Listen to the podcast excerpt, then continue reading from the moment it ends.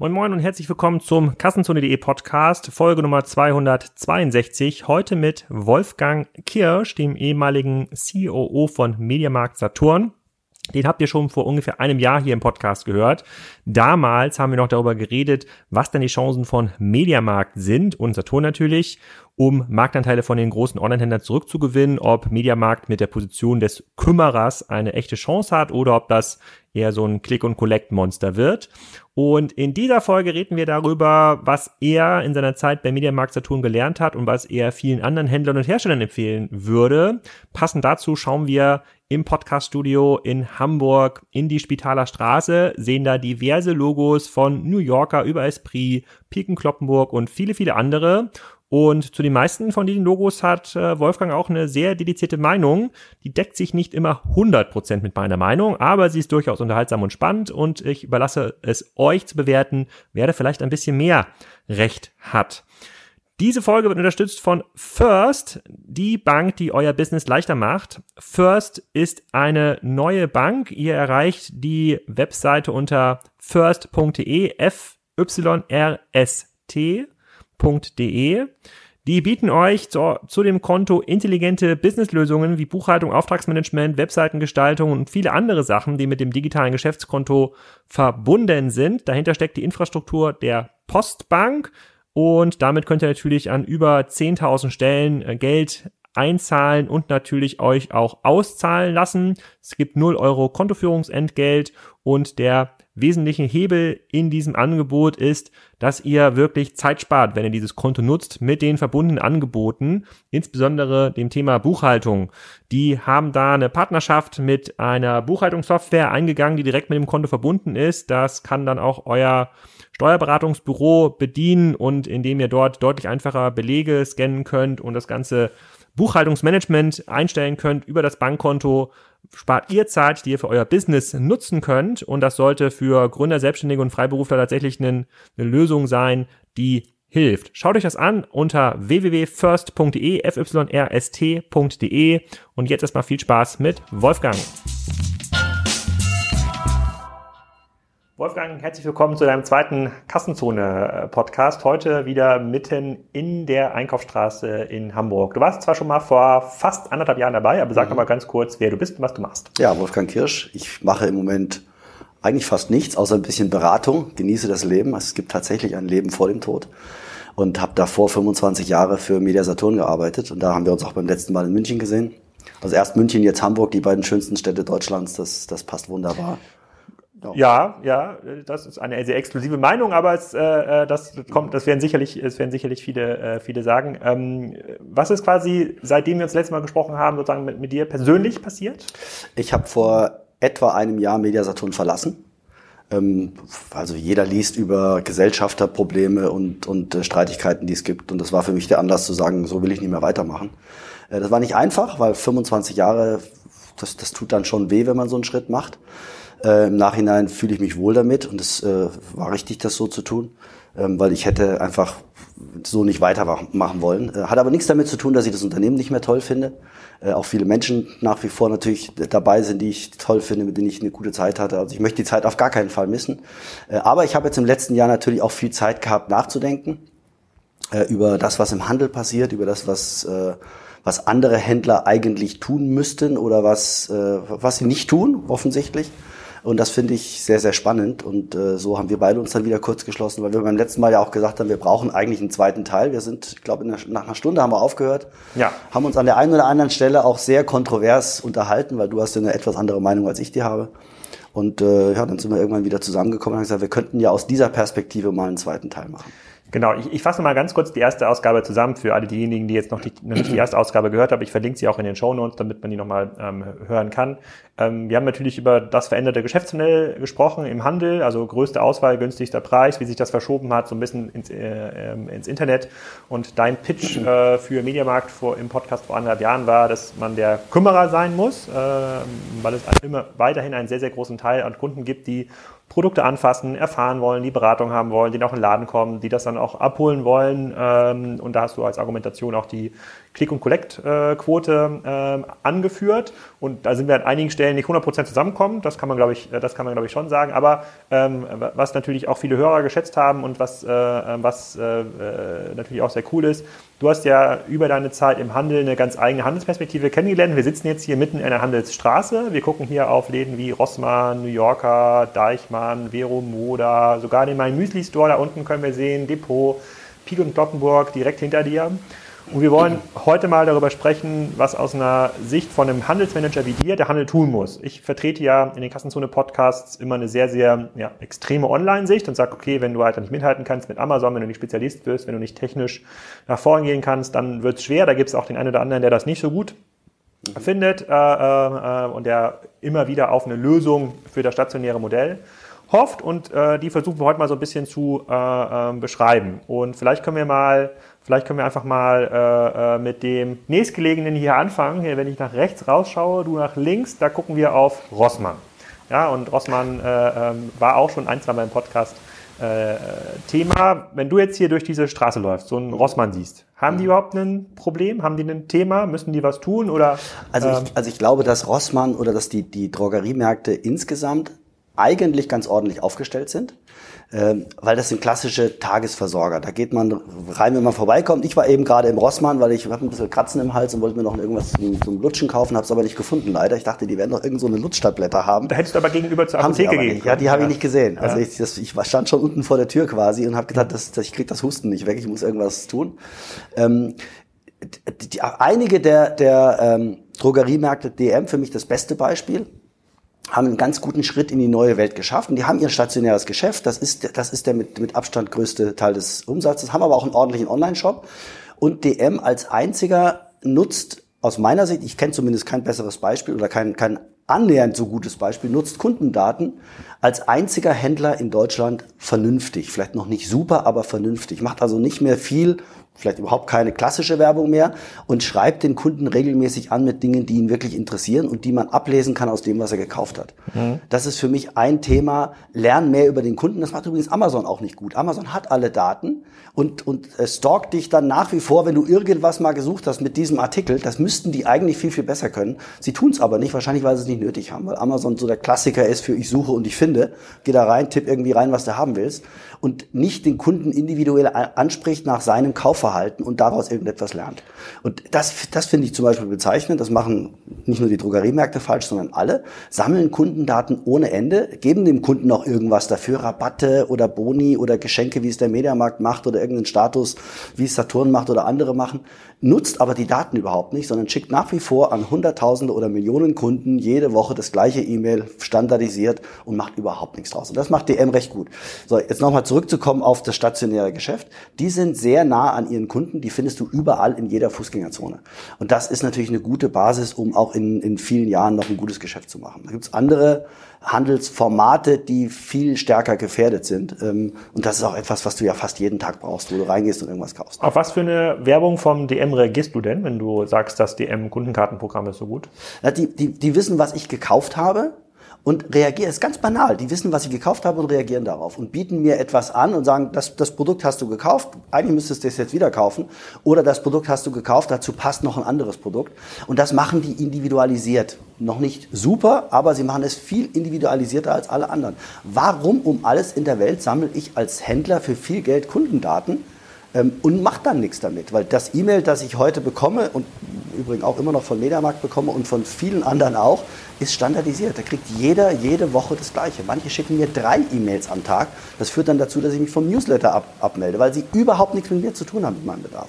Hast du denn, ähm, hast du denn, äh, du bist ja wahrscheinlich jemand, der jetzt nicht unbedingt zum Piken Kloppenburg geht, seinen Anzug kauft, sondern vielleicht seinen Herrenausstatter äh, in Ingolstadt oder in München hat. Ja, ähm, nee, gehst du zum Piken Kloppenburg? ja. ich, also ab und zu gehe ich da mal hin.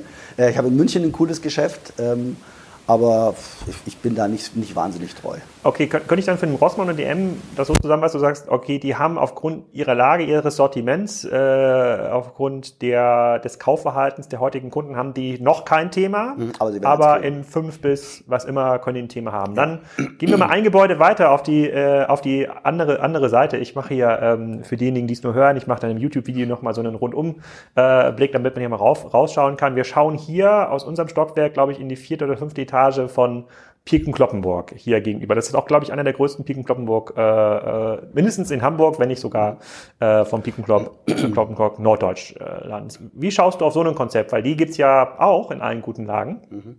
Und äh, ähm, Tarek Müller hat mal gesagt, äh, Fashion ist eigentlich der beste Markt, den man sein kann, äh, weil jeder ist Kunde, äh, weil niemand ist nackt. nur nur wenige. Ich habe vorhin jemanden nackten vorbeilaufen sehen, aber das ist hier in der Nähe vom Hamburger Hauptbahnhof. Nichts Ungewöhnliches. Ähm, wie schaust du da drauf? Ja, also zunächst mal, in, in dem Pik und Glockenburg hier hatte ich ein sensationelles Erlebnis, weil ich habe mir da tatsächlich schon mal einen Anzug gekauft, äh, weil ich keinen dabei hatte und dann in Hamburg plötzlich einen brauchte. Bin super bedient worden, habe auch wirklich gedacht, das ist wirklich sensationell. Hm. Das ist natürlich in so einem Konzept dann häufig auch ein Einzelerlebnis, weil du kommst halt an einen tollen Verkäufer oder eine tolle Verkäuferin und, und dann ist das alles super und beim nächsten Mal hast du nicht so einen tollen dann ist das nicht gut. Äh, ich glaube, dass, dass generell ein Konzept wie Pik und Kloppenburg in, in höchster Lebensgefahr ist äh, weil es austauschbar ist. Was die tun müssten, ist, ist verdammt schwer. Sie müssen der, ich habe beim letzten Mal von dem Kümmerer gesprochen, sie müssen der Kümmerer für den Kunden sein. Kommen aber trotzdem nicht daran vorbei, dass gerade im Textilmarkt äh, online mit voller Wucht angekommen ist vor drei, vier Jahren haben die alle noch gesagt, nee, also bei Textil, da gibt's so ein bisschen Zalando, aber es ist mit voller Wucht angekommen. Und in allererster Linie ist der Preis angekommen. Und wir sind jetzt Anfang November äh, und jeden Tag bekomme ich irgendwelche E-Mails von irgendwelchen Textiliten, äh, die 20 Prozent, 30 Prozent Pre-Sales, Pre-Season Sales oder weiß der Teufel, wie das heißt. Und wenn man mal, mal ein paar Jahre zurückdenkt, dann gab es doch vor Mitte Januar kein, kein, keine Schlussverkaufsrabatte. Äh, spätestens Mitte Dezember, wenn das Geschäft nicht so doll läuft, wie das alle gedacht haben, da dreht irgendjemand durch in Deutschland und das schwappt dann natürlich in der heutigen Zeit komplett auf das ganze Land drüber. Also die haben nicht mehr die Zeit, die, die Saison mitzunehmen, um die extrem hohen Margen, die es bei Textil ja gibt, tatsächlich auch, auch einzukassieren und dann hinterher die Reste abzuverkaufen, sondern sie müssen schon in der, in der High Season so weit runter mit den Preisen, dass es wehtut. Und das ist, wenn da keine wirkliche Differenzierung da ist, äh, dann habe ich einmal den Preisdruck und trotzdem kauft der Kunde woanders, äh, weil er kriegt den Preis ja überall. Also was da passieren muss, ich muss das Erlebnis haben, wenn ich zu einem Pik und Glockenburg gehe oder zu irgendeinem anderen gehe, muss, muss das Gefühl haben, das ist was ganz Besonderes und das ist sensationell, die helfen mir und der Preis passt auch irgendwie. Aber, aber um da mal einzuhaken, also du hast ja gerade gesagt, du hattest dieses Erlebnis hier äh, bei dem Pik und Kloppenburg hinter dir. Ähm, äh, meine, ich war mit meiner Frau zufälligerweise auch beim Pik und Kloppenburg am Sonntag, aber verkaufsoffener Sonntag äh, in, äh, in Kiel und was hat die sich denn angeguckt? Ich glaube Jumpsuits glaube ich, kauft man heute. Ähm, äh, und da war sie super zufrieden. Die äh, Bedienung hat irgendwie fünf passende rausgesucht. Die haben alle, äh, saßen alle und hat da ein super, super Gefühl gehabt. So. Ähm, trotzdem sagen du und ich danach sogar, das reicht aber nicht, obwohl ähm, mhm. die, der Aufbau des Geschäfts, der ist schon irgendwie fair enough, ist groß, ist nicht super eng, vollgestopft. Es gab sogar, es gab für mich sogar einen Sitz und einen Espresso und einen Keks. Also mhm. ich weiß gar nicht, was der stationäre Handel noch äh, äh, machen sollte, um mich, um mich da zu binden. Aber du sagst, naja, das reicht aber trotzdem nicht, weil er diesen Preiswettbewerb aus, ausgesetzt ja, also ist. Was, was können die denn tun? Den Preiswettbewerb kriegt er nicht weg. Ähm, das, das wird nicht funktionieren, weil es ist einfach transparent und der Kunde wird nicht 20 Prozent mehr bezahlen, nur weil er beim Pik und Glockenburg ist. Es gibt vielleicht noch ein paar, aber in Gänze glaube ich da nicht dran. Ähm, das Problem wird sein, dass in, in den absoluten Top-Lagen, also hier in Hamburg, äh, wird er auch in, in fünf oder vielleicht sogar in zehn Jahren oder 15 Jahren kein Problem haben. In, in, in, in, in den Lagen, wo unglaublich viele Kunden sind, ähm, gibt es keine Schwierigkeit. Jetzt gucke ich mal wieder auf meinen alten Laden zurück, also auf Media Saturn. Hier Mönckebergstraße ist ja nicht, nicht weit weg. Ist das, das ist hier, das ist, das ist, das ist quasi das, also quasi auch direkt an diesem Gebäude. Wir haben extra diese Lage gesucht, damit ich während des Podcasts quasi alle Beispiele genau. äh, äh, zeigen da ist der, kann. Da ist der größte Saturn der Welt, der größte Elektroladen der Welt. Der hat kein Problem. Das ist eine absolute Attraktion, da gehen die Leute hin, du findest alles. Ich werde nachher auch noch mal reingehen, weil ich noch was kaufen muss oder mir, es mir zumindest anschauen möchte und es dann auch bei, bei Saturn online bestellen ist das, Aber ist das wirklich, das kann, das kann ich mir gar nicht vorstellen, weil ich war jetzt auch schon öfter mal da, äh, aus verschiedensten Gründen, professionell einfach mal zu gucken. Ich war vorher noch nie da, ich bin zehn Jahre lang vorbeigefahren, ich wollte da mal reinschauen. In der vierten Etage gibt's, äh, ich weiß nicht, was die Durchschnittsetage hat, 2000 Quadratmeter drei, das ist ja riesig. Mhm. Gab's DVDs und CDs, wo ich sagte, what, wer kauft das denn äh, heute noch? Also gibt, wo kommen denn diese Kunden her? Ein paar gibt's schon noch. Ja, aber du sagst also, so ein großer Laden und was mag der haben? 15.000, 20.000? 18.000 18 Verkaufsfläche. Äh, 18.000 Quadratmeter Verkaufsfläche äh, mit einem Sortiment, was in großen Teilen schon im Preiswettbewerb online mhm. stehen. Der hat kein Problem? Nein, der hat kein Problem, weil er entsprechend hohe Umsätze macht. Also das darf ich natürlich nicht sagen, wie viel er macht, aber ja. das ist das ist einer der Läden, der eine Attraktion ist. Und die gibt es in München, die gibt es in, in Köln, die gibt es in Düsseldorf, die gibt es in Frankfurt auf der Zeil. Und also das sind absolute Top-Lagen oder Top-Center-Lagen, die, die gar nicht mal hier in der Innenstadt sein müssen, äh, die kein Problem haben. Also das sind 50 Standorte in Deutschland, die werden super laufen. Das Problem sind eher die, die irgendwo am Ende der Welt sind, in einem, in einem kleinen Örtchen sind mit 30, 40, 50.000 Einwohner. Ähm, das gilt für ein, für ein Pik und Kloppenburg genauso wie für ein Karstadt und Kaufhof ähm, die haben in, in, äh, im Alsterhaus kein Problem und werden da auch keins kriegen. Die haben auch im KDW kein Problem. Die haben auch in München kein Problem. Aber in Ingolstadt wird es schon enger. Und wenn du dir das Publikum anschaust, das, es, das in Ingolstadt einkauft und das Sortiment, dann findest du nämlich keinen Louis Vuitton-Shop, sondern da findest du ein ganz normales Sortiment von wo du eigentlich sagen willst, da kaufe ich jetzt nicht unbedingt äh, irgendwas Nettes, weil das ist einfach nur ein Bedarf decken und da gibt es viel zu viel Konkurrenz in dem Bereich. Das also, also würdest du auch sagen, dass der Piekenkloppen auch hinter dir kein Problem hat? Also diese Lage jetzt da? Ich glaube, der wird auf Sicht hier kein Problem kriegen, der kriegt in anderen Lagen ein Problem, wo er eben nicht so hohe Umsätze fahren kann, weil hier einfach das Publikum da ist. Das ist immer noch ein Magnet. Hier geht man in Hamburg her zum Einkaufen. Aber okay, dann ich erinnere mich dann jetzt gerade an eine Diskussion, die ich mit der Tina Müller hatte im Podcast, auch von einem Jahr ungefähr. Und ähm, da haben wir auch sehr viel über die Zukunftskonzepte von Kosmetik gesprochen und gesagt, ja, in diesen Top-Lagen, die man möglicherweise auch umbauen kann, mehr zu einem Beauty-Center, keine Ahnung, Friseur, Massage, äh, Parfum, so. Äh, die haben kein Problem, aber die haben irgendwie zweieinhalbtausend ähm, Stores. Davon sind eigentlich tausend auf Sicht äh, nicht mehr so, mhm. äh, nicht mehr so spannend. Ist dann denn die Lösung für die Pico Kloppenburgs und wir reden gleich nochmal über zwei, drei andere Handelskonzepte, dann zu sagen, okay, wir verabschieden uns von den Ingolstadt und Kiel Lagen und fokussieren uns auf die Top-Lagen und warten dann auch, dass die Kunden nach Hamburg kommen, um bei uns zu kaufen? Ist das dann die Antwort? Das kann ich jetzt für, für Pik und Glockenburg natürlich nicht beantworten. Ähm, für viele andere Konzepte könnte ich es beantworten. Ich glaube, dass das das jeweilige Konzept ganz stark differieren muss und dass man viel extremer in Unterschiede gehen muss zu einem, einem äh, Hauptstadthaus oder, oder Weltstadthaus wie hier und einem Haus, das in Ingolstadt ist oder in irgendeinem anderen kleinen Örtchen mit 30.000 Einwohnern. Das muss viel kleiner werden und dann ist die Frage, und das, das kann ich eben nicht beantworten, weil ich das, das, äh, das Konzept zu wenig kenne, aber es, es muss viel kleiner werden und die Frage ist dann, reicht dieses Kleine noch aus? Also kann ich so weit schrumpfen, dass ich nur noch zehn Anzüge da hängen habe äh, und da bin als Abholstation für meinen Online-Shop, eine Änderungsschneiderei anbiete, wenn, wenn jemand online was gekauft hat und muss es geändert haben, ähm, als Servicepunkt da bin, ist das, ist das etwas, was dieses Konzept hergibt. Im Elektronikbereich würde ich sagen, ja, in vielen anderen Bereichen auch äh, bis hin zu einem, zu einem kleinen Dorfhändler, der wirklich einen Laden hat, der so, der so groß ist wie dieser Raum, wo ich ganz schnell mal einen Bedarf decken kann. Das Sortiment muss sich dann auch entsprechend darauf abstimmen und trotzdem kann es einen 18.000 Quadratmeter Saturn hier geben oder einen 8.000 Quadratmeter Saturn oder Mediamarkt in Berlin geben, äh, der super funktioniert, der auch ein Image bildet für eine Marke abstrahlt und der dann aber, den, den ich dann an jeder Ecke wiederfinde, wo ich meinen Servicepunkt habe, wo ich meine Online-Ware abholen kann, wo ich Online-Ware auch zurückgeben kann, wo ich, wo ich einen, einen, einen Techniker habe, der zu mir nach Hause kommt und mir am Samstagnachmittag meinen Fernseher repariert. Das sind Dinge, die, die ich abbilden muss als Händler. Und dann kann ich auch sehr, sehr, sehr weit noch in der Fläche präsent sein. Also ganz nah am Kunden sein. Ähm, ich bin mir nicht ganz sicher, ob wir da in unserer Folge darüber gesprochen haben, aber hier in der Hamburger Innenstadt gibt es das Phänomen, dass hier immer mehr Publikum ist, also mehr, äh, mehr mhm. Foodfall mhm. eigentlich durch die Touristen mhm. und äh, durch die Fähren- und Kreuzfahrtschiffe, ähm, der Einzelhandelsumsatz, aber auch in der Innenstadt, also spezifisch hier Jungfernstieg, Mönckebergstraße, Spitalerstraße, auf die wir gerade gucken, äh, äh, nicht, nicht mehr steigt und das dann nicht mehr mit den Mietforderungen der Vermieter einhergeht. Und das führt dann übersetzt äh, zu Leerstand auch in Innenstadtlagen. also wenn wir diese Straße hier mal runterschauen, die, äh, die, äh, die links, äh, wie, wie, wie schätzt du das ein? Also ist das ein, ist das ein Thema, bei dem irgendwann die Vermieter dann wieder auf der kürzeren Seite äh, des Hebels äh, sitzen, wo dann der Handel dann an günstigere Flächen auch in diesen Lagen hier kommt, also auch den, in, den wirklich Top-Top-Lagen, hochfrequentiertere Lagen, als die hier wird es wahrscheinlich kaum geben in, äh, in, in Deutschland. Wie, wie schätzt du das ein? Also das, das wird sich irgendwann regulieren. Es wird aber auch, auch das wird in den Top-Lagen viel, viel länger dauern als in anderen, weil wenn man in manche Städte geht, ebenso mit, mit 20, 30.000 Einwohnern in die Innenstadt, äh, da gibt's dann manchmal noch einen Kaufhof oder einen Karstadt sogar. Äh, aber außenrum ist, ist eigentlich alles geschlossen. Und da kommt, da sind die Vermieter schon auf dem Boden der Tatsachen. Äh, das wird in diesen Lagen hier, in den Top-Lagen natürlich noch viel, viel länger dauern. Und es kommen wieder andere Konzepte, dann geht eine, irgendeine Gaststätte rein, macht irgendwas.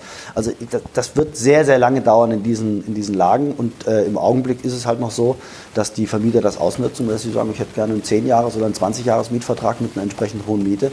Und damit sind die ja erstmal auf der sicheren Seite. Was heißt, wenn ich jetzt hier, angenommen, hier wird ein Laden frei, 1000 Quadratmeter, und wir hatten, glaube ich, auch äh, in, dem, äh, in unserer ersten Folge darüber gesprochen, wie müssen eigentlich so ähm, äh, Elektronikkonzepte nach vorne aussehen, also weniger Fläche, spezialisiert, eher so 800 bis 1000 Quadratmeter. Ich würde heute sogar sagen, noch, noch weniger. Noch weniger. Also in den, in den uns sehr, sehr stark angepasst an den Standort, an die Kaufkraft, die ich am Standort habe, an das Publikum und an die Nachfrage. Die kann ja sehr unterschiedlich sein, je nachdem, welches Publikum ich dort habe. Kann ich in einem kleinen Laden mit 300 Quadratmeter High-End-Produkte stehen haben oder ich habe Basic-Produkte stehen im, im Preiseinstieg. Das kann ich sehr, sehr stark über demografische Daten abgreifen. Das kann ich über Learnings aus, aus meinem Online-Shop abgreifen. Was bestellt eigentlich der Kunde, der, der dort wohnt? Was wollen die Kunden eigentlich haben? Und kann daraus ableiten, wie sieht eigentlich an diesem Standort mein stationäres Sortiment aus? Das muss nicht immer gleich sein. Mhm. Und das, das darf natürlich nicht über irgendwelche Lieferantendinge und, und, und von irgendeinem Einkäufer Bauchgefühl mehr bestimmt sein, sondern es muss dadurch bestimmt sein, was sind die Produkte, die genau dort gekauft werden, ähm, wo ich meinen Laden habe. Und wie groß muss der dort sein? Ist, ist das ein 10.000 Quadratmeter Markt? Ist es ein 1.000 Quadratmeter Markt oder ist es ein 100 Quadratmeter Markt oder reichen da nur 30, weil ich habe nur drei Fernseher und einen Servicetechniker? Aber, aber wie lange ist quasi dieser, äh, dieser Nachfrage-Angebotsüberhang noch da? Weil wir sind jetzt in dieser Fläche hier es ist eigentlich eine klassische Einzelhandelsimmobilie. Ja, also ich glaube, unter uns ist noch ein Marktforschungsinstitut, aber darunter ist dann schon äh, ähm, Esprit, glaube ich, und Butnikowski ist noch im, im, Keller. So, und da stand relativ lange leer und ich glaube, wir haben schon gehofft, dass dann irgendwann mal die, ähm, die Einzelhändler auch die fünfte Etage hier mitnehmen. Hier gegenüber sieht man das ja. Was wir aber schon gesehen haben in der in der Bürosuche hier in Hamburg ist, dass teilweise bis zur, bis zur ersten Etage runter, auch in diesen Lagen hier in Mönckebergstraße, Spitalerstraße, da geht der Einzelhandel raus. Die werden leer und das wird dann verfügbar für uns als Bürofläche. Mhm. Ähm, also wie lange ist das denn eigentlich noch weg, wenn ihr jetzt quasi für dich eine Wunschlage frei wirkt in der Spitaler Straße und sagst so, das sind Top 500 Quadratmeter, die brauche ich. Sagt dir der Vermieter dann trotzdem, nee, Wolfgang, 20 Jahre, sonst kommst du hier nicht rein und... Dann würde ich es nicht nehmen. Ja? Dann würde ich es nicht nehmen. Okay. Und schon gar nicht, wenn er sagt, es sind 500 Quadratmeter im Erdgeschoss und dafür kannst du aber in der ersten Etage 2000 Quadratmeter haben. Das funktioniert nicht mehr. Mhm. Es gab Zeiten im Handel, da hat einfach fast jede Lage funktioniert, wenn das Konzept gepasst hat. Mhm. Aber heute einen, einen, eine kleine Lage oder kleine Fläche im Erdgeschoss zu haben und dann irgendwie nach oben groß zu werden oder nach unten groß zu werden, funktioniert nicht. Das, du kriegst die Kunden da nicht rein. Die, die kommen in den Laden, sehen, ah, kleiner Laden und der passt hier irgendwie nicht her, ist nicht interessant für mich, die kommen nicht auf die Idee, die Treppe hochzugehen, weil es oben dann groß wird. Das ist durch, das ist vorbei. Aber ab einer bestimmten, ab einer bestimmten Größenordnung ist man auch bestimmt bereit, solche, äh, ähm, solche Schweinereien mitzumachen. Ich habe mit dem Bürgermeister von Kiel einen Podcast aufgenommen und in Kiel gibt es eine ganz, ganz starke Diskussion, ob man Decathlon ansiedeln darf mhm. oder nicht. Und Decathlon hat da Interesse gehabt an 5000, 10.000 Quadratmeter Fläche in einem alten Plaza-Gebäude äh, und mhm. ähm, da gab es Innenstadt relevante Sortimente. Du kennst ja diese Diskussion und äh, die haben sich jetzt geeinigt auf Folgendes: Die kann man, kriegen irgendwie dreieinhalbtausend Quadratmeter. Mhm. Äh, wenn dieser Podcast äh, veröffentlicht ist, sind die auch schon eröffnet. Mhm. Äh, jetzt, wo wir sprechen, ist es noch zu. Dafür müssen sie aber einen kleinen Laden in der Innenstadt nehmen, irgendwie 200 äh, äh, Quadratmeter, so, weil, damit die Innenstadt äh, intakt bleibt. Wie schätzt du solche Deals ein? Wenn ich Decathlon wäre, würde ich sagen, okay, dann stelle ich da ein paar Ruderboote rein in die Innenstadt und irgendeinen Verkäufer, der das berät, aber mir ist die Lage total egal. Also wenn sie das geschickt machen, kann auch der kleine Laden funktionieren, weil der große das Image bildet am, am Standort. Also ich, mhm. ich bin eben nicht immer draußen und fahre jetzt wegen irgendeiner Kleinigkeit nochmal zu Decathlon, aber bevor ich dann online bestelle, gehe ich schnell in den Laden, ich komme sowieso dran vorbei. Das kann funktionieren. Das machen Vermieter natürlich ganz gerne. Die haben, haben einen tollen Standort, den kriegst du, den willst du unbedingt haben. Den kriegst du nur dann, wenn du drei mittelmäßige Standorte noch dazu nimmst. Ähm, oder äh, sie, sie vergewaltigen dich quasi zu einer Miete an einem, an einem Standort, den du eigentlich gar nicht mehr willst, den du kleiner machen willst, weil sie dir sagen, aber dann wart mal ab, wenn du den hier in der Mönckebergstraße verlängern willst, dann, mein Freund, wirst du den Preis bezahlen. Dafür, dass du jetzt da rausgehst, dann kriegst du den nämlich auch nicht mehr oder ich erhöhe dir die Miete da so weit, dass du, dass dir das wehtut. Also da, das, das wird, wird auch irgendwann aufhören, weil irgendwann kann man es nicht mehr mitgehen als, als Händler. Ähm, aber im Übrigen, Decathlon ist ein Konzept, das gut funktioniert. Äh, aus meiner Sicht auch deshalb gut funktioniert, weil es ähm, weil es sehr stark über Eigenmarken funktioniert. 80, 90 Prozent Eigenmarkenanteil, die auch, die nicht mal schlecht sind. Ich bin jetzt nicht der große Decathlon-Käufer, aber als, als Konzept funktioniert das gut, weil man, weil es genau eine Branche ist, in der ich über Eigenmarken gut funktionieren kann und damit auch aus dem Preiswettbewerb raus bin, also aus dem direkten Preisvergleich. Was kostet denn dieser bestimmte Adidas-Schuh äh, bei mir und was kostet er irgendwo im Internet? Da, aus der Diskussion bin ich raus. Wenn ich mein, mein eigenes Produkt habe, brauche natürlich das ein oder andere an Markenartikeln, um auch, auch ein bisschen Image zu pflegen. Aber wenn das gut funktioniert, so wie es bei Decathlon ist, ist das ein Rezept, das, das lange tragen kann im Handel, stationär wie online. Ja, das ist auch so die gängige Marktmeinung über, über Decathlon. Jetzt fra fragen sich natürlich die, die Beobachter, ja, aber warum hat denn in Piken Kloppenburg oder andere äh, Konzepte auch im Mediamarkt dann nicht so einen großen Eigenmarkenanteil, um aus dieser Pre Vergleichbarkeit raus zu sein? Ähm, nun muss man, glaube ich, bei Decathlon wissen, die haben eine etwas andere Historie und ein paar von diesen Marken sind auch wirklich sehr erfolgreich, auch außerhalb von, äh, von Decathlon, sind aber auch in vielen Bereichen sogar Preisführer. Also wenn ich mich jetzt irgendwie eindecken will für meinen Sommerurlaub mit Neoprenanzügen für die Kinder, da kostet mir so ein Neoprenanzug vielleicht noch neun Euro. Das äh, bietet mir gleich keinen, das, das kann mir noch nicht mal Kick anbieten. Mhm. Ähm, ist das denn ein Konzept, Eigenmarkenanteil dann steigern auf 60, 70, 80 Prozent, was du für einen Fashion-Anbieter wie Piken Kloppenburg, was auch für einen Elektronikhändler, was überhaupt machbar ist? Ja, ist machbar. Also nicht, ich würde es, würde es im Elektronikhandel ein bisschen anders sehen. Der, der Eigenmarkenanteil kann weiter steigen. Das, was Mediamarkt da macht, ist, ist, hat sich gut entwickelt über die letzten Jahre. Äh, hat sehr, sehr spät angefangen damit, als, als viele andere Elektronikhändler in anderen Teilen Europas oder, oder auch der Welt schon einen viel höheren Eigenmarkenanteil hatten, hat Mediamarkt immer noch gesagt, nein, wir wollen Markenartikel verkaufen, wir wollen auch im Preisvergleich stehen. Das war ja eine ganze Zeit lang mhm. Bestandteil des Konzeptes. Und dann relativ spät, ich glaube jetzt so fünf, sechs Jahre her, äh, hat man damit Eigenmarken begonnen. Das ist mittlerweile auch etwas, was, was gut läuft, was sich sehr gut entwickelt. Ähm, andere haben einen viel höheren Eigenmarkenanteil. Was aber ein Differenzierungsmerkmal ist für einen Händler, ähm, nicht unbedingt gut für den Kunden, aber für einen Händler, ist, sich exklusive Produkte von den A-Marken zu besorgen. Also wenn, wenn man jetzt mal vergleicht, Mediamarkt ist da nicht so stark in diesem Segment, aber äh, Expert, Euronics und EP, also die, die direkten Wettbewerber von, von Mediamarkt, gerade im stationären Geschäft in, in Deutschland, haben einen sehr hohen Anteil an exklusiven Produkten, die sie von der Markenindustrie gebaut bekommen. Also zum Beispiel gibt es Waschmaschinen von Miele oder Waschmaschinen von, von Bosch oder Siemens, die gibt es nur bei, bei äh, Euronics, die gibt es nur bei Expert und die gibt es eben nicht bei dem Mediamarkt. Und wenn man das kombiniert mit einem klugen Verkäufer, der dann natürlich auch bei den, bei den eben genannten auf diese Produkte entsprechend provisioniert ist, und die sind auch tatsächlich einen Ticken besser. Die haben dann eine, ein, ein Waschprogramm mehr, ein, ein Dessous-Programm in der Waschmaschine. Das kostet nicht viel, das ist einfach nur ein bisschen Elektronik einstellen. Ein anderer Knopf da vorne dran. Das ist ein gutes Argument für, für den Verkäufer. Die Maschine kostet 50 Euro mehr als das normale Liniengerät und ist eben überhaupt nicht vergleichbar, hat eine andere Typenbezeichnung. Und dann kommt da noch die nette Story dazu, das ist schon das neue Modell vom nächsten Jahr. Die anderen haben noch das alte Modell. Ähm, und dann ist man aus der Preisvergleichbarkeit raus, hat einen Händler am Standort, der ihm das Ding auch noch ausliefert, der macht eine ordentliche Marge damit und, und das, das wird noch eine gewisse Zeit tragen. Jetzt gibt es natürlich die ersten Systeme, die solche Produkte dann matchen mit dem normalen Liniengerät und dann plötzlich feststellen, ah, das, das, das Gerät ist 50 Euro teurer, als das andere Gerät normalerweise sein sollte. Das ist, andere ist aber schon 200 Euro im Preis abgerutscht, also ist der Preisabstand nicht mehr 50, sondern 250 und dann wird es natürlich irgendwann eng, wenn das äh, wenn der Kunde das merkt, im Augenblick merkt das halt häufig noch nicht. Und in dem Segment ist, ist Mediamarkt und Saturn auch nicht besonders stark. Auch das wollte man nie. Man wollte immer im Preisvergleich stehen. Und das ist natürlich etwas, was sich heute ein bisschen recht, weil, weil diese Transparenz gut, Transparenz gut ist für den Kunden, aber nicht gut ist für die Marge. Du hast ja ein relativ großes Netzwerk auch in der Handelsszene und du hast ja, ich glaube, der, der Consumer Electronics Bereich jetzt auch getrieben durch ähm, Amazon und ein, zwei andere Online-Händler ist auch der Bereich, der schon einen großen Teil der Transformation mitmachen musste. Andere, so Fashion ziehen, glaube ich, noch, äh, sind auch schon weit, aber noch nicht ganz so weit und dann äh, die Drogeriemärkte und Co. sind doch bei weitem äh, nicht auf der Position. Wenn du dich mit anderen ähm, Handelsmanagern unterhältst. Wie lernfähig sind die denn aus deiner Sicht? Weil die Lernkurve ist ja da, ist ja nicht mehr wegzudiskutieren. Ja. Ist ja klar, was passiert ist. Also ich finde es tatsächlich erstaunlich und das ist das eines, eines meiner Learnings aus dem letzten Jahr. Ich finde es erstaunlich, wie wenig man auf das schaut, was andere schon lernen mussten. Also, also ne, wenn man sich mal, mal anschaut, was ist passiert, nachdem Amazon nach Deutschland kam. Erst hat es die Buchbranche getroffen, dann Electronics, weil es Produkte sind, die eins zu eins vergleichbar sind.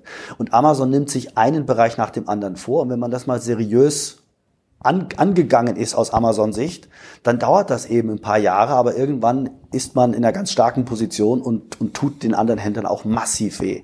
Und dass, dass die allermeisten Handelsmanager die Augen davor verschließen, äh, das finde ich teilweise schon beeindruckend. Also es einfach das Problem einfach weg ignorieren quasi. Das existiert nicht. Wenn ich mir Baumärkte anschaue, die ja sehr nah an dem Geschäft sind, an dem, an dem Modell sind, das Mediamarkt macht, also irgendwie sehr männerlastig und man, man geht da natürlich nicht jeden Tag rein, weil man was braucht, aber relativ häufig, ähm, dann eröffnen die tatsächlich immer noch 10, 20.000 Quadratmeter Paläste äh, haben teilweise aber lückenhafte Sortimente, also nicht das, was, was wirklich Spezialsortimente. Und dann müsste man ja eigentlich erwarten, dass man in der heutigen Zeit dann von einem solchen Baumarkt, Bauhaus, Hornbach, Obi, you name it, ähm, dann genau dieses Produkt, das man stationär jetzt in diese 20.000 Quadratmeter Fläche nicht reinkriegt, dass man das online findet. Aber genau das Produkt gibt's eben nicht online, weil in der Regel das Online-Sortiment ein, ein, nur ein Teilsortiment des, gro des größten Ladens ist. Und das finde ich einfach schwach. So, was passiert dann? Dann gehst du zu Otto, die das ganz gut machen, gehst zu Amazon, da findest du sowieso alles, entweder bei Amazon direkt oder beim Marketplace. Aber irgendwie kriegen die ihren Hintern nicht hoch. Und das begreife ich nicht. Dass, dass man wirklich so die Augen verschließt und teilweise auch so eine unglaublich hohe Arroganz hat. Und, und das passiert, was, was bei Media Saturn vor mittlerweile 12, 13 Jahren passiert ist, dass man einen Online-Shop abschaltet ähm, und sagt, naja, also das, das Problem geht wieder weg. Das war ja tatsächlich, ich glaube, in 2007 hat das damalige Board von Media Saturn entschieden, den Mediamarkt Online-Shop zu schließen. Genau, damals hieß er, glaube ich, Media Online. Media Online, genau. Ja. Ich hatte gerade einen Wettbewerbsvergleich gemacht und dann irgendwie zwei Wochen später ist es dann ja. offline gegangen. Und der ich, war gar nicht. Ich glaube, damals schon, damals schon äh, einen hohen zweistelligen Millionenumsatz hatte der. Dreistelligen sogar. Ja. In dem Jahr 100 Millionen Umsatz, leichte Verluste. Ja. Äh, in, dem, in dem Jahr, in dem das Unternehmen die höchsten Gewinne gemacht hat der Unternehmensgeschichte ja. äh, schließt man dann einen Online-Shop, weil er Verlust macht und weil das Problem auch wegzukriegen ist mit größeren Läden. Also genau, genau den, den, den, den falschen strategischen Schritt. Ähm, ich war damals nicht im Board, ich hätte natürlich alles besser gemacht. Äh, Selbstverständlich. Ja, also das, das, weiß, das weiß man nie. Wie hätte man damals äh, reagiert? Es war auch eine sehr kontroverse Diskussion im Board, das weiß ich. Ähm, und das hat man ja auch ein, zwei Jahre später gemerkt. Nee, das war die falsche Entscheidung. Aber dann sind die Leute weg äh, dann, dann ist die Technik erstmal weg. Also die, ist, die kannst du nicht einfach wieder, wieder hochfahren. Äh, du fängst quasi wieder bei Null an äh, und fängst dann an, mit irgendwelchen Aktionen so schnell wie möglich aufzuholen. Das ist Media Saturn tatsächlich gut gelungen, auch besser gelungen, als man das heute wahrnimmt. Das, ich glaube, dass man sich da in der Presse selbst ein bisschen schlecht redet. Das ist schlechter, als es eigentlich ist aber eine ganz andere Geschichte. Aber dass, dass viele andere einfach sagen, ähm, ah, das Problem, das wird uns nicht betreffen. Also faszinierend finde ich, finde ich, was im Lebensmittelbereich gerade passiert. Ähm, dass das große, gerade die großen Discounter, das ist so ein bisschen parallel, Parallele zu dem, was wir vorhin besprochen haben mit Rossmann und, und anderen ähm, im, im, Lebensmittelbereich, also Lidl und, und Aldi und Co., äh, die, die ja tatsächlich davon ausgehen, dass ihr Geschäftsmodell, da kommen Millionen Kunden jeden Tag in den Laden, kaufen einen Joghurt, eine Tüte Chips und eine Dose Cola, das wird online auch noch in langer Zukunft nicht ersetzen können. Und da, glaube ich, sind sie falsch. Und da ja, müssten Sie doch. Also, also äh, das, das, da würde ich die ein ganz klein bisschen in Schutz nehmen. Also die, da, Ihr Argument ist ein anderes. Also das ist das gleiche Argument, was ein Rossmann und DM äh, ähm, äh, vorbringen. Das, äh, Rossmann redet zumindest öffentlich darüber, also Raoul Rossmann oder Dirk ähm, ähm, Rossmann, da kann man sich daran so ein bisschen orientieren. Die sagen, naja, also dieser Joghurt und das Klopapier kannst du ja beim Edeka äh, ähm, auch, auch kaufen. Da ist so wenig Marge drauf. Wenn ich jetzt noch anfangen würde, das dem Kunden nach Hause zu schicken, dann mache ich mega äh, ähm, Verlust. Und Edeka, Rewe als Genossenschaftsprinzip sind ja ihren Genossen äh, verpflichtet. Der Online-Shop ist meistens, und wer würde das besser wissen als du, der ist meistens, äh, steht dem, äh, da steht ein Zentralitätsprinzip äh, dahinter, Zentrallager, zentrale Buchhaltung. Ähm, das, das, kriegen wir nicht, äh, das kriegen wir nicht ver, äh, verargumentiert und ähm, Edeka versucht ja jetzt gerade so ein bisschen zu beantworten, indem sie schon seit längerem natürlich Bringmeister machen, aber jetzt zumindest mit dem Edeka Nordwest beteiligt sind an Picknick. Ich, denn, ich, die Struktur weiß ich nicht 100 Prozent, vielleicht ist es nicht Nordwest, also sondern Nord-Nordost oder sowas. Ich bin wirklich ja. erstaunt, dass du einen stationären Händler in Schutz nimmst. Ja, ich, ich, versuche hier, hier in dieser Diskussion ja auch alle Seiten mitzunehmen. Ja, also du musst die gar nicht in Schutz nehmen, weil die, die Konzepte sind ja toll. Also ich finde vieles, was, was Edeka macht, was Rewe macht, finde ich total klasse. Ich finde auch die, die Aggressivität, mit der Aldi und Lidl vorgehen, klasse, auch weltweite Expansion, super, finde ich toll. Und dass die immer noch hungrig sind und sagen, wir sind nicht am Ende mit der stationären Expansion, finde ich erstmal klasse. So, dann finde ich es aber komisch, dass man, gerade wenn man so groß ist und auch ja zumindest mal teilweise viel Geld verdient, also richtig viel Geld verdient, dass man nicht sagt, es ist mir völlig wurscht, ob es jetzt profitabel ist, das Klopapier nach Hause zu liefern. Ich muss, es, ich muss einfach dieses Standbein entwickeln und ich muss einen Teil meiner Millionen, Milliarden Gewinne in, dieses, in den Aufbau dieses Geschäftsfelds stecken. Ansonsten habe ich möglicherweise in zehn Jahren ein Problem. Ich weiß nicht, wie der Markt in zehn Jahren aussieht, du wirst es auch nicht wissen, aber die glauben es teilweise zu wissen. Oder sie sagen, da bin ich schon lange im Ruhestand, weil ich bin ja nur ein bezahlter Manager und dann interessiert mich das nicht mehr. Das wäre schlimm, wenn es so wäre. So, warum versteckt sich Deutschlands größter Einzelhändler, äh, Lebensmittelhändler, sorry, Edeka, hinter Bringmeister?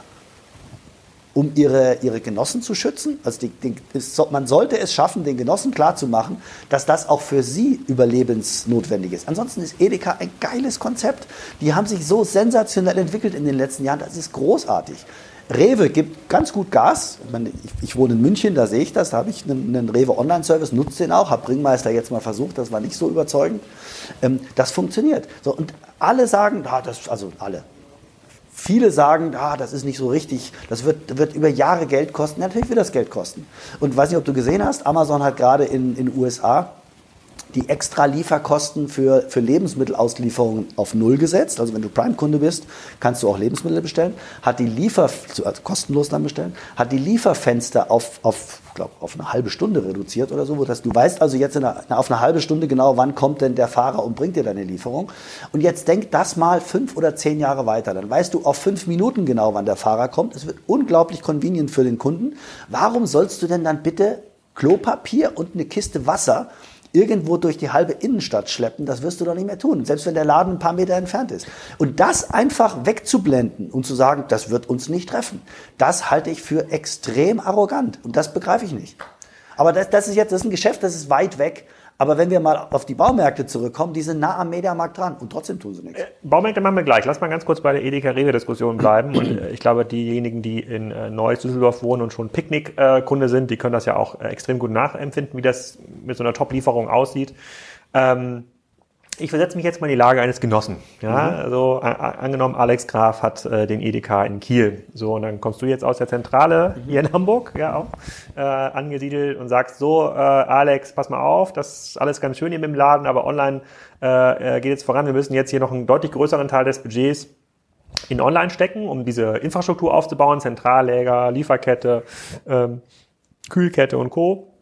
Dafür müsstest du jetzt aber die nächsten fünf Jahre aus die Ausschüttung aus der Genossenschaft äh, ähm, verzichten. Und fair enough, wir wissen gar nicht genau, was dabei rauskommt. Äh, wir, wir wissen nur, da wird es dann ein, deutlich stärkeres digitales System geben. Du, es kann sein, dass deine Packer, die heute den, äh, die Regale vollpacken, dass die in äh, drei, vier, fünf Jahren diese kleinen Fahrzeuge äh, fahren müssen, du deinen Laden äh, ver verkleinern musst. Aber das wirst du schon verstehen, oder? Das ja die, Argumenta das ja die Argumentation und da kannst ja schon nachvollziehen, dass ich jetzt nicht begeistert bin und sage, du Wolfgang, mach mal, ich vertraue dir. Ja, wie, wie, auch, wie, nimmst du die mit? Du bist ja auch ein bisschen engstirnig und magst ja, online, das, online äh, generell nicht. Ja. Mann, wie nehme ich die mit? Das ist die Aufgabe von jedem einzelnen ähm, ähm, CEO eines Unternehmens oder Geschäftsführer eines Unternehmens, seine Mitarbeiter zu überzeugen, selbst wenn es ein Zentralist ist, weil da gibt es auch eine Menge Widerstände. Das, das haben wir bei, bei Mediasaturn, habe ich das live erlebt.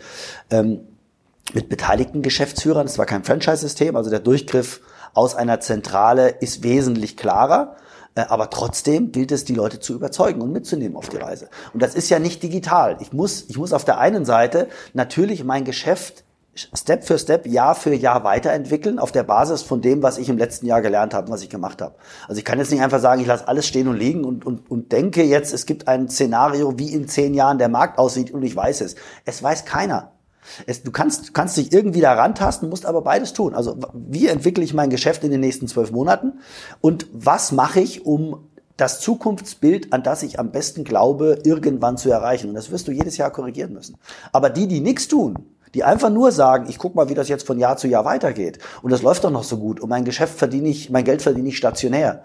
Äh, und online kostet mich sowieso nur Geld. Es ist dem Kunden doch völlig egal. Das interessiert den Kunden nicht, ob du Geld verdienst oder nicht. Okay, dann äh, und, Aufbau. und Amazon kommt. Amazon wird mit, glaubst du, die hören auf mit Amazon Fresh in Deutschland? Nee, aber sie war nicht sehr erfolgreich in den letzten 18 Monaten. Das ist doch völlig egal. Das ist denen völlig egal. Das ist meine These. Das ist denen völlig egal. Bezos stand jetzt gerade wieder auf der Bühne und hat angekündigt, dass in den nächsten Quartalen oder Jahren die Ergebnisse unter Druck stehen werden. Ja, der weltgrößte Händler sagt, die Ergebnisse stehen unter Druck. Und du als Alex Graf, Edeka in Kiel, sagst, das ist mir aber egal. Ich will meine 5% EBIT-Marge haben, ansonsten mache ich es nicht. Super, dann machst du noch fünf Jahre, dann bist du weg. Ja, aber gut, aber damit zahle ich ja mein Haus. Das ist doch nicht mein Problem, auch nicht ja. das des Kunden. Das, verstehst du das? Die, diesen ich verstehe das, aber ich, also ich möchte direkt daran äh, so eine Anschlussfrage stellen und ich glaube, da bist du auch prädestiniert, die zu beantworten, weil ihr habt das nämlich bei Mediasaktoren gesehen. Das, was ja in der Transformationsberatung dann äh, äh gemacht wird, ist zu sagen, okay, pass auf, bis du alle Alex Grafs, alle Edeka Alex Grafs beraten hast und bis du die mitgenommen hast, bis ihr alle gemeinsam Floß gebaut habt und euch duzt. Das dauert zu lange, so viel Zeit haben wir nicht. Die, äh, die Transformation findet jetzt statt. Ihr müsst das unter einer separaten Branch tun. Ja, macht jetzt quasi, äh, dann macht Bringmeister groß. Jetzt einfach mal so sagt für Edeka. Oder kauft was, äh, kauft was dazu und ähm, über kurz oder lang, entweder schaffen wir es quasi diese neu aufgebauten Kompetenzen in den Kern des Unternehmens zu tun oder der Unternehmen, das Unternehmen migriert dann zunehmend in diesen neuen Kern. Du hast das ja mit äh, verschiedenen Brands ja auch gesehen im Ele Elektronikbereich. Ist, ist das eine Lösung, die du heute noch für einen Edeka, für einen Baumarkt möglicherweise auch für akzeptabel hältst oder sagst du, nee, die Transformation muss im Kern passieren? Das ist eine B-Lösung. Also wenn es nicht anders geht, dann würde ich, und wenn ich noch Zeit habe, dann würde ich diese Lösung gehen. Also wenn es nicht anders geht und wenn ich noch Zeit habe. Wenn ich keine Zeit mehr habe, geht's nicht. Äh, und wenn es keinen anderen Weg gibt, dann habe ich sowieso ein Riesenproblem. Aber das geht, das haben viele ja gemacht. Auch eine, selbst unter der gleichen Marke einen Online-Shop zu machen, der nichts mit, mit dem Kerngeschäft zu tun hat. Also wenn ich mal nach Frankreich gehe, Mediamarkt war die gleiche Idee. Media Online war ja nicht Mediamarkt Online. Mhm. Media Online. Ja, stimmt. Die Kunden ja, denken ja, so ein bisschen, ja. das ist schon Mediamarkt, aber auch, Farben. nicht, aber auch nicht wirklich. Und hm, mal gucken, ne? und dann irgendwann kannst du das zusammenführen. Das haben in, in Frankreich äh, sowohl Darty als auch Fnac, also die, die Marktführer im Elektronikbereich, die mittlerweile auch fusioniert sind, äh, haben das getan. Die haben einen Online-Shop gehabt, jeweils, der hieß auch genauso, Darty Online. Der hatte zu Anfang vollkommen andere Preise, also, also Preise, die sich am Online-Geschäft, am Online-Wettbewerb orientiert haben äh, und nicht am stationären äh, äh, Wettbewerb orientiert haben. Und der Kunde hat das auch für eine gewisse Zeit akzeptiert. Das hat erstmal haben das gar nicht viele gemerkt.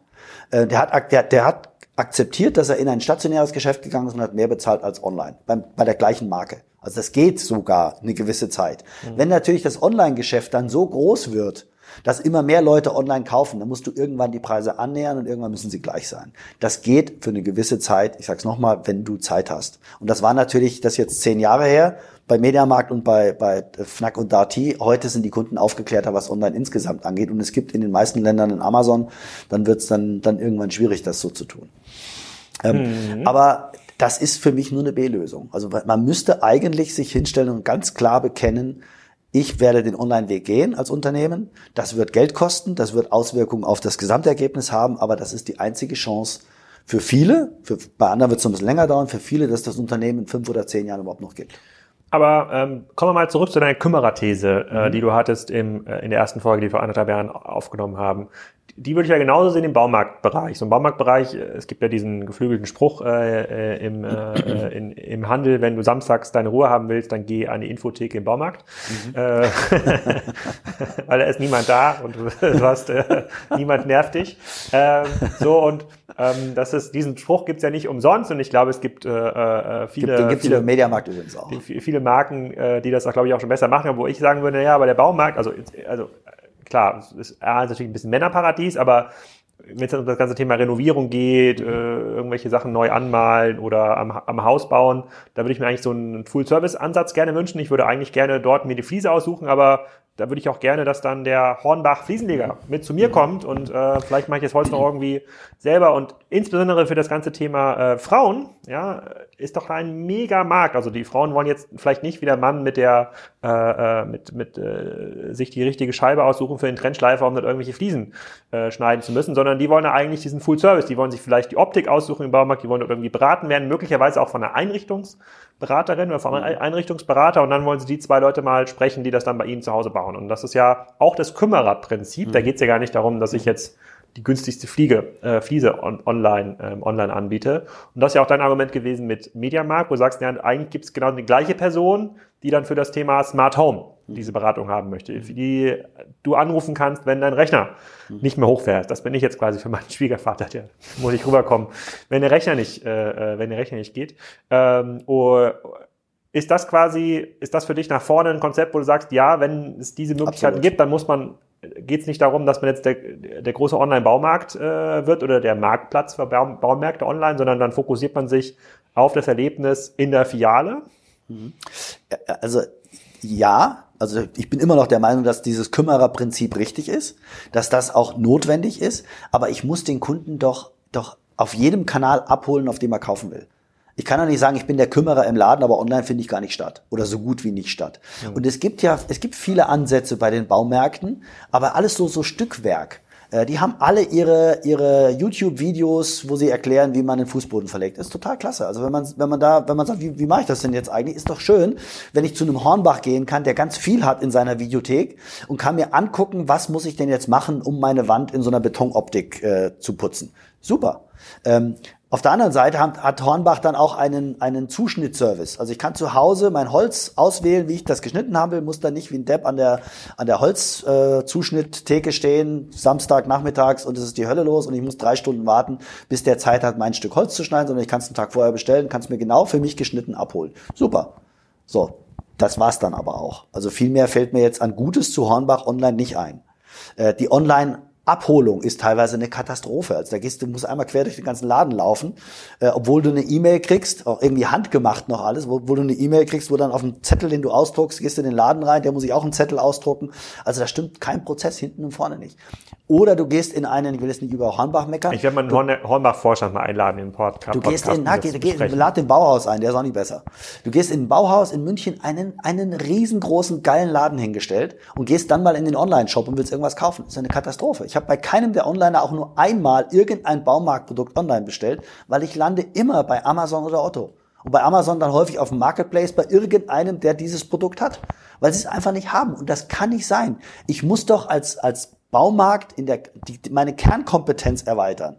Und, und im Zweifelsfall, wenn ich es nicht selber machen will, biete ich selber einen Marketplace an und habe jedes einzelne Produkt, das ich, das, das man sich vorstellen kann in dem Segment. Und da denken die alle viel zu kurz. Sie glauben dann, ja, ich habe 5000 Artikel oder 10.000 oder 20.000 Artikel online, das ist doch schon mal was. Nein, das ist nix. Mhm. Du, hast ja gerade schon angesprochen, äh, Amazon, Otto, ähm, im Baumarktbereich sicherlich Mano Mano auch nicht ganz, äh, äh, ähm, ganz irrelevant. Nehmen wir mal an, ihr hört der ein oder andere Baumarktmanager zu. Äh, aus gut informierter Quelle weiß ich, das ist tatsächlich auch der Fall. ähm, und du sitzt jetzt da, und die sind auch offen, die sind, innovat die sind innovationsbereit. Und jetzt gibt es so ein bisschen die Fragestellung, sollte ich jetzt, äh, äh, sollte ich mir einen Anteil an Mano Mano kaufen? Sollte ich jetzt mein eigenes Online-Geschäft äh, äh, pushen? Sollte ich vielleicht ein äh, vertikales Prinzip, quasi diese äh, den Fliesenleger-Service zumindest mal regional ausprobieren mhm. und sage, komm, alle, in, in mhm. Bayern statt ich jetzt quasi, versuche ich mir fünf, sechs, sieben Handwerksbetriebe zusammenzukaufen und ich mache das hier vertikal für das Thema Innen, äh, Innenausbau ähm, oder sollte ich vielleicht äh, in das ganze Thema Transformation investieren und die ganzen Baumarkt-Geschäftsführer, ich glaube, bei Baumärkten ist es ja keine Genossenschaft, das ist, glaube ich, ein Zentral. Das kommt drauf an. Äh, Obi ist, Obi ist ein Franchise-Konzept, okay. zum großen Teil zumindest, ja. und äh, andere Okay. Von diesen vielen Optionen. Ja. Also, dein Gegenüber ist da komplett auch aufgeschlossen. Welche würdest du machen? Also ich würde, ich würde die Handwerker nicht kaufen, sondern ich würde die Handwerker an mich binden über Verträge und würde sie vermitteln. Weil wenn du sie kaufst, bist du sofort in der Verantwortung, so einen kleinen Handwerksbetrieb zu führen, der gut funktioniert.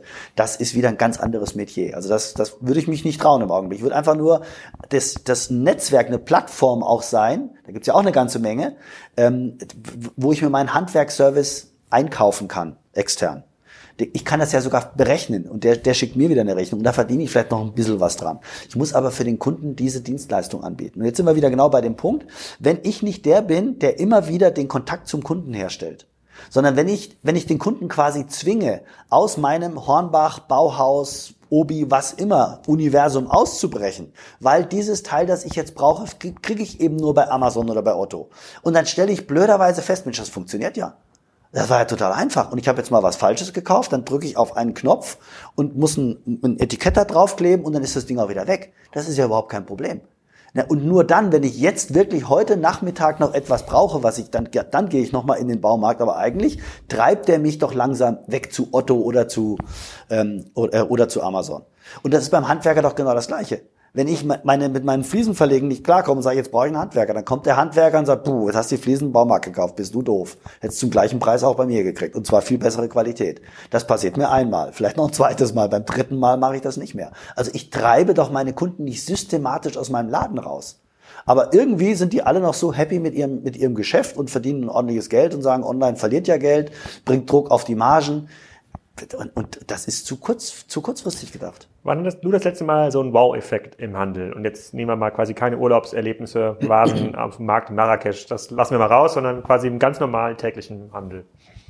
Oh, ich hatte einige. Also bleib, bleib mal bei Baumärkten, weil ich mecker über die Baumärkte. Ich hatte vor kurzem in einem, in einem Hornbach-Baumarkt einen, ein sensationelles Erlebnis. Ich war kurz vor Feierabend im, im Laden bin in den Holzzuschnitt gegangen, habe mir so eine riesengroße Platte da rausgezogen und dann, dann kam ein Verkäufer und sagte, kann ich helfen? Ja, sag, ja, ich bräuchte die in schmale Streifen geschnitten, a drei Zentimeter. Dann guckt er mich an und sagt, äh, äh das sind aber viele, weil das war so eine drei Meter auf zwei Meter Platte oder sowas, so ein Riesending. Äh, und dann sag ich, ja, äh, das ist aber teuer, weil ich muss Ihnen dann jeden Schnitt mit, keine Ahnung, einem Euro berechnen oder ja. sowas. Und dann erst habe ich gedacht, der sagt mir jetzt, ey, ist kurz vor Feierabend, spielst du völlig, weil das, das kriege ich ja gar nicht mehr fertig. Und dann haben wir beide das gemeinsam gemacht und irgendwann sagte ich, kann ihn doch jetzt nicht hier 30 Schnitte an Euro oder so berechnen. Ich gehe mal mit an die Kasse, ich verkaufe Ihnen die ganze Platte und der Schnitt ist.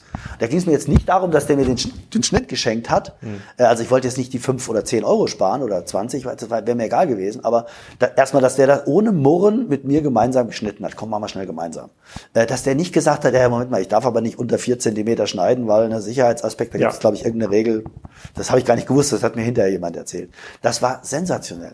Ich war in einem Globus-Baumarkt, ich bin viel im Baumärkten. Ich war in einem Globus-Baumarkt und dann sagt der Verkäufer zu einem anderen Kunden, ähm, haben Sie jetzt noch eine Frage in so, so Rasensprengerteil? Äh, und wenn nicht, äh, ich gebe Ihnen mal meine Karte, steht meine Nummer drauf, rufen Sie mich an. Ich war, ich war echt geflasht. Äh, natürlich habe ich in den gleichen Läden auch Scheißerlebnisse. Das ist das, was ich meine. Du musst an einen guten Verkäufer kommen. Dazu muss aber den Verkäufer erstmal erreichen, was seine Aufgabe ist. Und das ist natürlich ein großer ko kommunikativer Aufwand. Das ist eine große Aufgabe für den, für den Chef der Filiale oder für den Chef des Unternehmens, das wirklich zu jedem einzelnen Mitarbeiter rüber. Das ist verdammt schwer. Aber dann wird's der Kümmerer. Und da, da war ich wieder, also bei dem im, im Globus, der sagt, und wenn es noch ein Problem gibt, rufen Sie mich an. Hier, da ist meine Karte. Ich war völlig geflasht. Und das ja. finde ich total, das finde ich total klasse. Wir kommen schon ein bisschen wieder als Ende unserer Folge. Wir haben schon fast wieder eine Stunde gequatscht. Ich würde noch mal ein, einen, ein Logo hier von gegenüber, jetzt wo wir die Gelegenheit schon mal haben. Alle. Du siehst die Logo nicht, aber auf der, gegenüber von Piken Kloppenburg, da sehen wir eine große Filiale von New Yorker. So. Ja. Ich weiß nicht, ob du New Yorker äh, äh, gut, gut, äh, gut kennst. War ja mal sehr, war mal sehr, äh, war mal sehr er, erfolgreich. Ja. Die haben jetzt hier auch das Logo in der ersten in der ersten Etage kleben. Also das scheint mir so ein Konzept zu sein, wo man unten 500, oben drüber 2000 hat. Muss ich mal reingucken, ich war noch nicht drin. Ähm, haben die noch eine Chance? Piken Kloppenburg hast du ja gesagt, große Lagen, äh, guter Service, wenn, wenn man das, wenn das Geschäftsmodell es aushält, sich auf diese Lagen zu mhm. konzentrieren, siehst du nach vorne hin einfach noch ein großes Potenzial, ja. aber jetzt, jetzt so wirklich im Mit-Market-Segment, ja, ja, sozusagen mittlere Qualität, also, mittlerer Preis. Äh, ich würde jetzt ungern auch noch, auch noch über New Yorker bashen. Äh, Ansonsten muss ich auch. Kannst auch Hoffnung, kannst auch Hoffnung verbreiten. Muss ich aufpassen, wenn ich unten durch die Straße gehe. Aber ähm, geh mal ein Stück weg von New Yorker oder nimm mal New Yorker als als Stellvertreter für Mittelsegment im Modebereich. Ich ja. glaube, dass die alle ein Riesenproblem kriegen werden. Bis vor drei, vier Jahren haben die Modeleute, glaube ich, alle geglaubt, dass online bei ihnen nicht ankommt. Da gibt's Zalando, da gibt's ja schon ein bisschen länger, aber das ist ja alles mini klein und ne, das wird uns gar nicht tangieren. Äh, mittlerweile kommt das mit, mit geballter Kraft an. Ich habe vorhin schon mal gesagt, du kriegst jetzt schon die ersten E-Mails mit, mit Pre-Christmas oder Pre-Season Sales. 20 Prozent, 30 Prozent, also unfassbarer Druck auf die Margen. Ähm, und äh, was, im, was im Textilbereich gut funktioniert, ist zum einen der absolute High-End, also die, die, äh, die Marken wie Louis Vuitton oder Hermes, die, die extrem teuer sind, die total hip sind, mhm. die es aber auch nur zugegebenermaßen in den Top-Lagen gibt. Ich war letzte Woche in Paris äh, oder auch in München oder in Hamburg. Das sind Schlangen vor den Louis Vuitton-Shops, wo du sagst, kann das sein, dass hier, oder Hermes, wie kann es sein, dass hier jemand eine Schlange, Schlange steht, um eine Tasche für 5000 Euro zu kaufen? Das ist doch unfassbar. Die haben ihre Preise im Griff, du wirst keinen, keinen Ausverkauf finden. Ich glaube, die schmeißen das lieber in irgendeinen Ofen und verbrennen es, als irgendwo 20 Prozent Rabatt zu geben auf irgendein Produkt. Können sich das aber auch leisten, können sich auch die besten Lagen leisten. Ähm, und äh, dann funktioniert und wird auch noch lange funktionieren ganz unten, also Kick und Co äh, weil da sind, da sind nicht diese großen Margen drin. Wenn du einen, einen Standard-Boss-Anzug für 4,99 verkaufst und erwartest dann 50% Marge drauf, die du ja auch brauchst als Händler, weil du hast am Ende der Saison immer irgendwas über, äh, aber schon Anfang der Saison 20% Rabatt geben musst, dann wird's halt einfach eng. Und bei, bei New Yorker und Co., das ist ja ein Eigenmarkenkonzept, ähm, ist natürlich immer die Frage, wie hip ist die Marke noch? Und schafft es eine Marke im Mittelsegment über so lange Zeit hip zu sein? Das ist eine große Herausforderung und pff, der würde ich mich nicht unbedingt stellen wollen. Ja, jetzt wo ich drüber nachdenke, ich glaube, das ist ja in Braun, Braunschweig, äh, ich glaube, Grunde wurde ich glaube in Flensburg von äh, Thema Hansen. Ja. Ähm, äh, muss ich mal ein bisschen genauer drüber nachdenken, aber ich habe jetzt hier Gelegenheit, äh, gleich mal gleich mal rüber zu gehen. Also ich fasse mal zusammen. Das auch gleich. Ich mach das auch gleich im Anschluss. Ich, ich fasse mal zu, ich, ich, ich glaube, das letzte Mal habe ich bei New Yorker vor 25 Jahren was gekauft. Ähm, und da, da bin ich gerade aus äh, Ostdeutschland äh, nach Kiel gezogen und habe gedacht, das ist hip.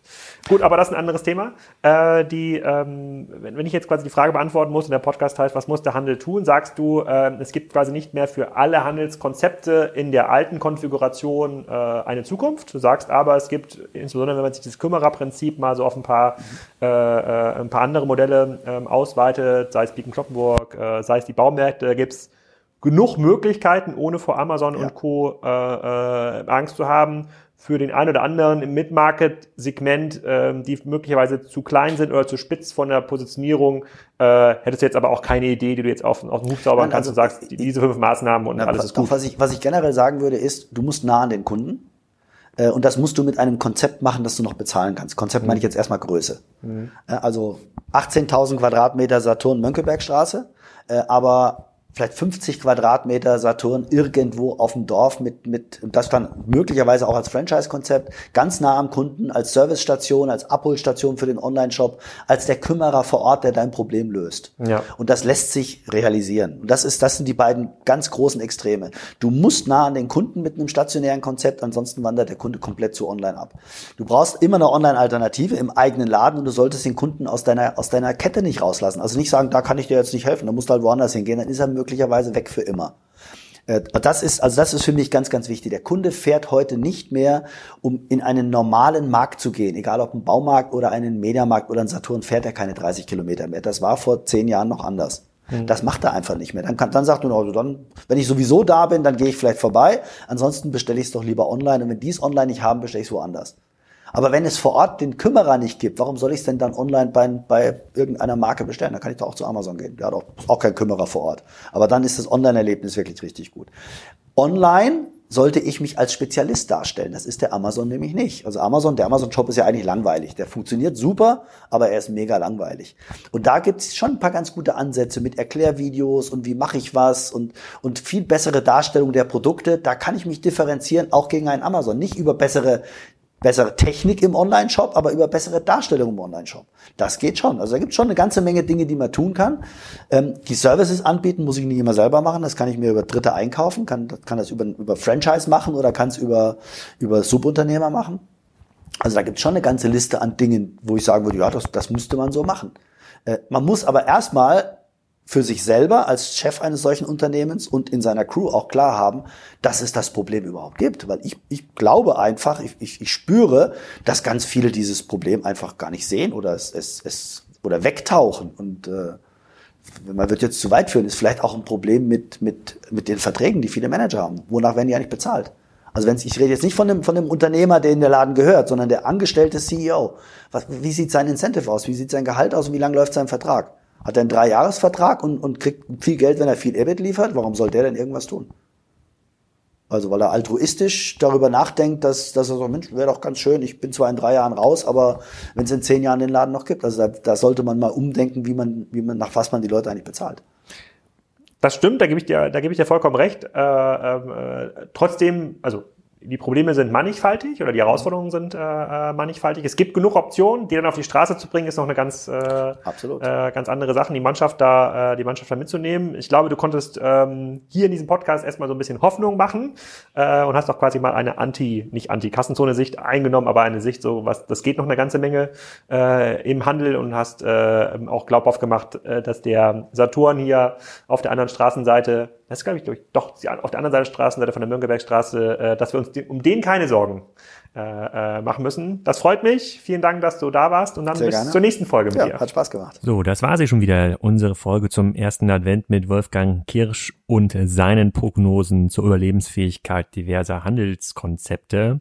In den nächsten Folgen könnt ihr hören, was Thorsten Rose von Rose Bikes äh, zu erzählen hat, wenn es darum geht, wie baut man eigentlich so eine coole Fahrradmarke auf und äh, wohin entwickelt sich ja Rose in den nächsten Jahren. Markus Diekmann, der CDO von Rose, ist auch dabei in dieser Folge und ich habe schon mit Jens Wasel gesprochen zu meinen und zu seinen Thesen zur Amazon-Entwicklung. Jens betreibt mit KW Commerce einen der größten Amazon-Händler weltweit. Und ähm, dann gibt's auch noch ein paar Spezialfolgen, wenn ihr sagt, zur Weihnachtszeit braucht ihr euch noch ein bisschen mehr äh, Podcasting.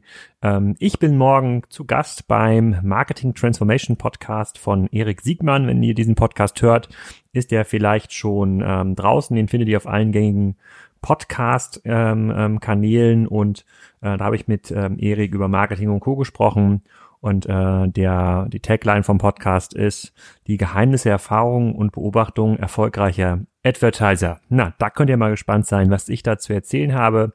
Und ich wünsche euch einen schönen ersten Advent.